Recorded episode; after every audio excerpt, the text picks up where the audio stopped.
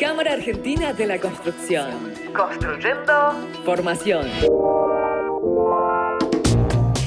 Buenos días a todos, bienvenidos a este nuevo segmento de la Escuela de Gestión de la Construcción. Y hoy les traemos a dos profes de la casa. Por un lado Pablo, que es Pablo Chaquires, arquitecto, y Gabriel Benítez, que es el coordinador académico de la nueva diplomatura en implementación BIM en obras que hemos lanzado en este año. Hoy lo que quería compartir con ustedes es la nueva dinámica que está adquiriendo toda la formación BIM en el mundo, en Argentina y en particular en la Escuela de Gestión. Pero antes de, continuar quisiera que Pablo y Gabriel se presenten. Pablo, te escuchamos. ¿Qué tal, Sebastián? Bueno, muchas gracias. Eh, yo en principio les quiero comentar que bueno, estoy a cargo de un curso basado en herramientas BIM. En mi caso tengo obviamente la parte que tenga que ver con Revit. Soy instructor oficial de Autodesk, es decir, de la marca ya hace 6, 7 años, con una certificación del tipo ASI. En mi segmento, eh, justamente que tiene que ver con los cursos de, de herramientas, de software, estamos implementando todo lo que tenga que ver con los protocolos, es decir, protocolos BIM para que todas las personas que estén en el curso puedan trabajar eh, y flexibilizar su forma de trabajar con otros eh, de manera colaborativa y de forma multidisciplinaria. Es algo que no se encuentra en cualquier lugar, es decir, es algo que lo planteamos en la Cámara para que justamente exista un, real valor agregado y no sea un curso más de, de una herramienta BIM como Revit eh, en modo muestra, por así decir. Justamente Building Information Modeling en el país está tomando cierta importancia y creemos profundamente que todos los profesionales tienen que estar eh, abocados a esta nueva metodología y comprender precisamente cómo trabaja el sistema y cómo hay que llevarlo adelante en el presente y en el futuro. Creo que la frase te la robé a vos el año pasado, corregime, eh, pero vos solés hablar de butonología. Sí. Los cursos vinculados a herramientas dejaron de ser o no son eh, cursos de vení que te enseño dónde está cada botoncito, y, sino que es un proceso el que se enseña a través de una herramienta. Claro, con Autodesk eh, justamente planteamos eso. Todo lo que sea formación estrictamente oficial y de calidad no puede basarse en lo que se venía basando en otros lugares donde veíamos, por ejemplo, en otros países donde una persona accedía a un curso de formación y le enseñaban el software como si fuesen usuarios que iban a saber para qué sirve hacer un botón. Nosotros basamos en flujo de trabajo. Esto sirve para hacer esto y esto te lleva a esto que tiene un impacto directamente en lo que sea el modelado, de cómo se controlan esos elementos, cómo se van a documentar, cómo se van a computar y también cómo se pueden ejecutar todo eso obviamente lo cargamos en el curso con una fuerza obviamente de valor agregado para que tenga un real impacto en, lo que tenga que ver el trabajo de las personas y los profesionales. Exactamente. Gabo, que tenemos ahí callado. ¿Qué estás haciendo vos con la diplomatura, con el curso de BIM para pymes? Bueno, primero que nada yo voy a hacer un pequeño paréntesis que quería agradecer la invitación. Yo soy arquitecto, trabajo en Corbis, que es una empresa que se dedica a hacer implementación BIM y servicios BIM para eh, proyectos en el exterior, hablando con la gente que trabaja en Corbis, hablando con eh, colegas, hablando con alumnos de cursos eh, particulares de la herramienta, notábamos esto, que es que mm, llega un momento que hay una información que se recopila en ese desarrollo profesional que queda perdida en el, éter de los que están en ese, en ese desarrollo diario. Digo, a mí me pasaba dando clase que cuando terminaban el curso, quienes estaban haciendo el curso de la herramienta, me preguntaban, bueno, ¿y ahora qué? Eh, y al mismo tiempo me pasaba estando en un entorno de trabajo BIM, gente que entraba a la empresa y tenía un desarrollo maravilloso de la herramienta, pero por ahí no tenía ciertos conceptos o ciertos conocimientos del desarrollo, del trabajo en equipo o de ser un actor o un miembro que forma parte de un equipo BIM. Y también me parecía que que también hay un grupo de usuarios que son parte de una metodología BIM, que no necesariamente son quienes tienen la mano en la herramienta. Digo, hay actores que cumplen roles necesarios en un proceso BIM que no necesariamente son quienes están sentados usando la herramienta diaria. Entonces, la diplomatura viene un poco a complementar eh, lo que está contando Pablo. Digo, me parece que lo que cuenta Pablo es, una condición fundamental para ser un usuario de la herramienta. Yo también considero que la receta no sirve, la receta de cocina no existe, perdiste la hoja, perdiste la punta y no sabes dónde están las herramientas. Así que me parece que la Diplogin viene un poco a complementar esto eh, en el sentido de que brinda ese conocimiento que por ahí quienes trabajamos a diario en un entorno BIM muchas veces damos por sentado. La DIPLO, a diferencia de un curso de herramientas, es más bien como una transmisión de experiencia, digo, tiene mucho de conocimiento teórico y tiene una parte de conocimiento práctico, pero yo creo que el fuerte es estar escuchando a alguien que se desempeña en el rubro de lo que está enseñando y que tiene experiencia real y que en el día a día está eh, haciendo lo que está contando en la Diplo y la gente, digo, creo que tiene un elemento tangible de alcance que muchas veces en, esto, que todavía tiene un manto de novedad, es difícil de conseguir. Me parece que los tres podemos coincidir en que hay algunos déficits de formación BIM, ¿no? Ambos tienen experiencias internacionales de formación, de rendir exámenes, de trabajar en proyectos eh, con protocolos, con estándares, con cosas de verdad bien, bien importantes.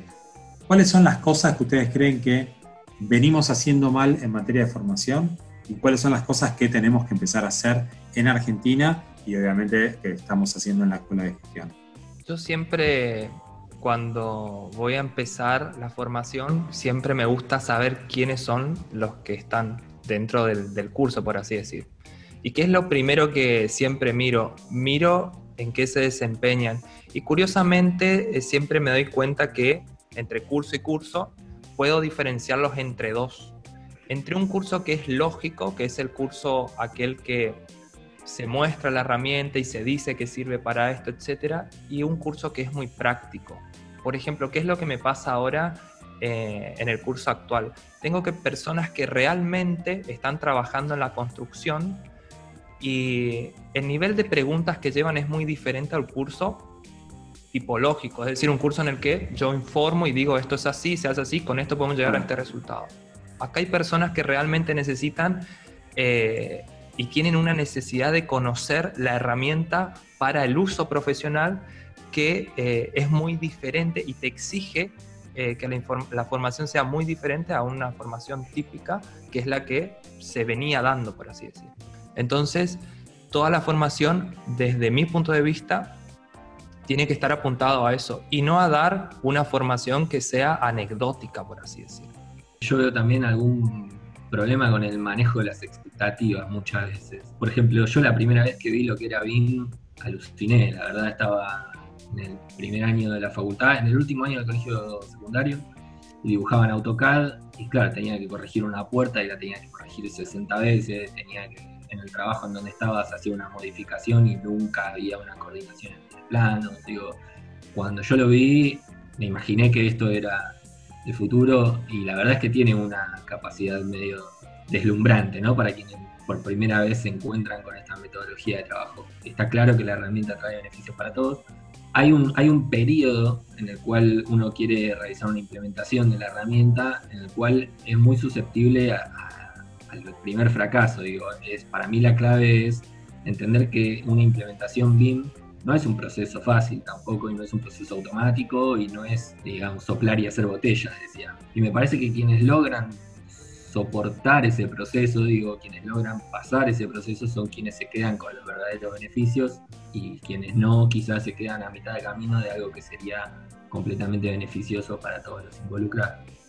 Eh, coincido con la perspectiva de ambos, ¿no? Y es complementario, me parece, que se piense la formación vinculada al ejercicio podría decir profesional, lo que pasa que en una de esas ahí eh, me estoy metiendo en la incumbencia del arquitecto o del ingeniero, sino nosotros como escuela de gestión de la Cámara cuidamos mucho que BIM o cualquier herramienta, cualquier idea que traigamos al sector sea útil para la empresa constructora. En el fondo la empresa constructora de alguna manera la que está en el medio entre las expectativas de clientes que requieren un producto edilicio, digamos, y el mundo del proyecto, del diseño que puede llegar a generar esa idea para ese cliente. Entonces, en, esta, en este círculo de la cadena de valor de la construcción, la empresa constructora de alguna manera hace de eje. BIM le sirve a la constructora, ¿cómo le tiene que servir? Nosotros damos por supuesto que sí, está recontra comprobado, está recontra aprobado en muchísimas empresas. Sin embargo, siempre aparece la duda, ¿hasta dónde meto BIM en la empresa? ¿Hasta dónde es un gasto? ¿Hasta dónde es una inversión? Eh, seguramente vos, Pablo, que venís acompañando empresas en implementaciones, y vos, Gabriel, que laburás en una empresa que se dedica a esto a escala mundial, diría, o a escala global, y tienen excelentes resultados, ¿cómo ven que, venga permeando BIM en, el cliente, o sea, en el comitente, en aquel que es el dueño de la obra? No tanto en el constructor, ¿se entendió la pregunta? O sea, ¿cómo, cómo está permeando BIM en el que paga la obra?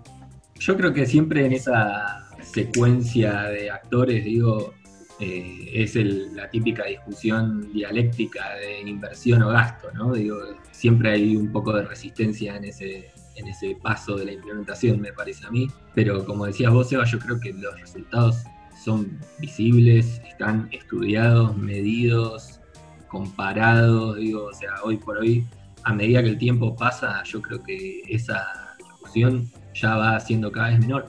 Lo cierto es que Argentina ya tiene un desarrollo BIM importante. Un cambio de paradigma siempre lleva mucho tiempo. Me imagino que cuando se dibujaba a mano y apareció AutoCAD, ese proceso debe haber llevado sus buenos años. Pero digo, ya no estamos hablando de qué es BIM a nivel eh, industria de la construcción. Ya, yo ya creo que las charlas de qué es BIM, yo las vengo viendo hasta en Batimat hace, no sé, nueve años, diez años. Entonces, sí, sí, sí. Eh, me parece que esa parte... ¿No notan ustedes que eh, esa misma charla se está dando hasta el hartazgo de que ya es hora de que frenemos esa charlita? Claro, yo eh, iba a agregar la última, que es que eh, otro sector que siempre tiene una, una resistencia a ese tipo de cambios de paradigma tan fuertes, generalmente es el sector público, por una cuestión de burocracia, por una cuestión de estructura, eh, y Argentina tiene el CIBIM, digo, entonces eh, no es que eh, la implementación BIM en Argentina es como una cuestión de, eruditos, digo, ya hasta hay una bajada institucional desde cámaras, del CIBIM, desde el sector privado con un montón de empresas que tienen experiencia en el país y afuera, digo, ya hay una infraestructura para la implementación BIM. Ya no es que son cinco personas que entran a un foro en internet y dicen, uh, mirá qué bueno esto, algún día alguien lo va a usar. Sí, es verdad. Pablo, te interrumpimos cuando ibas a hablar antes. Estoy de acuerdo con lo que dice Gabriel, que es verdad que hace mucho se viene hablando de BIM y la verdad es que es como algo ya muy reiterativo, eh, pero por ahí es como hora justamente de llevarlo adelante con más fuerza. Yo veo todo el esfuerzo que hacen desde el BIM Forum, desde la Cámara y todo para que justamente la implementación sea algo no tan traumático ni para las empresas, ni que exista algún errores, por así decir, pero entiendo que eh, es un esfuerzo en conjunto que tiene que seguir para adelante porque eh, es lo que se debería hacer. Sí, sí, ahí sobre los esfuerzos, la verdad que, por ejemplo, en, estos, en este tiempo de cuarentena, tanto el BINForum como la escuela en sí o la escuela con el BINForum, creo que a, razón de dos o tres actividades BIM por semana hemos tenido. Y no solamente nosotros medio que prohibimos hablar siempre la clásica diapositiva de qué es BIM, pero vamos sumando como capas de cebolla, ¿no? O sea, BIM en infraestructura, BIM eh, y colaboración, BIM y documentación. Como los grandes tópicos, vamos invitando a especialistas de Argentina, de afuera, y en ese sentido tuvimos la segunda jornada de infraestructura BIM para infraestructura, con la participación de IATASA, una empresa gerenciadora, y también del Embajada Británica en Argentina, que hizo los contactos para que pudiera participar Adam Matthew, que es el director, el jefe del programa de digitalización de la construcción para el Reino Unido, de alguna manera es el gran asesor BIM de Europa y también el gran asesor BIM de varios gobiernos de Latinoamérica, como Chile, Perú, Brasil, Uruguay, Costa Rica, México y otros lugares donde él está o estuvo trabajando bueno, tener personalidades de ese nivel nos está permitiendo que ya BIM baje la espuma, baje las barreras de muchísimos decisores y empiece a ser una, una cuestión de política realmente importante para el sector. Si queremos que la construcción crezca, tenemos que adoptar BIM. Chicos, se nos acaba el tiempo y me gustaría que tenga un minuto cada uno para sintetizar su propuesta didáctica. Aprovechamos que nos están escuchando y nos están viendo para contarles que tenemos muy buenos cursos vinculados a BIM, como por ejemplo los de herramientas, Revit nivel 1 y 2. Después vino la segunda parte de profundización. Pablo contó un poquito eso. Y Gabriel, tenemos ahora uno que es un misterio, que es BIM para pymes. ¿Cómo implementa BIM una pyme? Porque está el mito, ¿no? Que BIM es para las grandes empresas que hacen mega obras. No, BIM para pymes. Pablo, ¿por qué hay que ir a tu curso? Bueno, principalmente porque el curso que estamos dando es el, mejor que existe hoy en día en toda Argentina eh, y sobre todo porque tiene un condimento que es la realidad encima, ¿bien? No es un curso de manual, no es un curso que está hecho para enseñar botones, es un curso que tiene un retorno de inversión, yo diría casi, no inmediato porque no quiero entrar en, muchas expectativas, pero es un curso que realmente vale la pena y no se viene a perder el tiempo. Muy claro. Gabo, venda su curso en un minuto. Me dejó la, me dejó la vara alta, Pablo. Eh, no, creo que el curso es una buena oportunidad para encontrarse con casos reales, con experiencia de mercado real y perder un poco el miedo de hecho, en la Diplo misma eh, hay alrededor de cuarenta y pico de alumnos y en los foros y en las conversaciones siempre hay preguntas de, bueno, pero ¿cómo implemento esto en mi grupo? Como siempre está esa expectativa, ese miedo de realmente se podrá o esto es algo que estoy viendo en un video y no lo voy a poder aplicar nunca. Y todo el mundo hace el ejercicio de cómo se traslada esto a mi realidad, ¿no? Y por ahí es un momento medio de ¿qué hacemos? Ah, ¿Hay, estándares, hay procedimientos, hay cosas para seguir o estoy solo en esto de querer implementar BIM? Me parece que es un lugar que está bueno, primero para, formarse en ese sentido y ser la persona que lleve la bandera de la implementación. Y segundo, también para tener una red de contención, ¿no? Una cosa que me parece muy buena de las formaciones de la Cámara, que me parece que no nombramos, es la red de contacto y contención que hay con gente que está eh, en la misma, digamos. Eso a mí me parece súper valioso. De hecho, esa interacción entre alumnos, no sé, no quiero decir alumnos, pero digo, esa interacción entre, participantes es genial. Digo, uy, mirá, yo trabajo con esto, yo trabajo con lo otro. Yo uso Archicad, yo uso Revit. Ah, mirá, nosotros lo hacemos así, nosotros lo hacemos de esta manera. Digo, darle un contexto y un marco a toda esa interacción académico, digamos, que tenga una, un seguimiento y que tenga una presentación formal. Muchísimas gracias Pablo, Gabo. Esperamos tenerlos nuevamente con especificidades de cada uno de los cursos y bueno, que sepan todos los que nos están viendo que encuentran siempre en nuestra web eh, toda la oferta de capacitación. Muchas gracias chicos, muchas gracias a todos, nos vemos la próxima. Cámara Argentina de la Construcción. Construyendo, construyendo capacitación.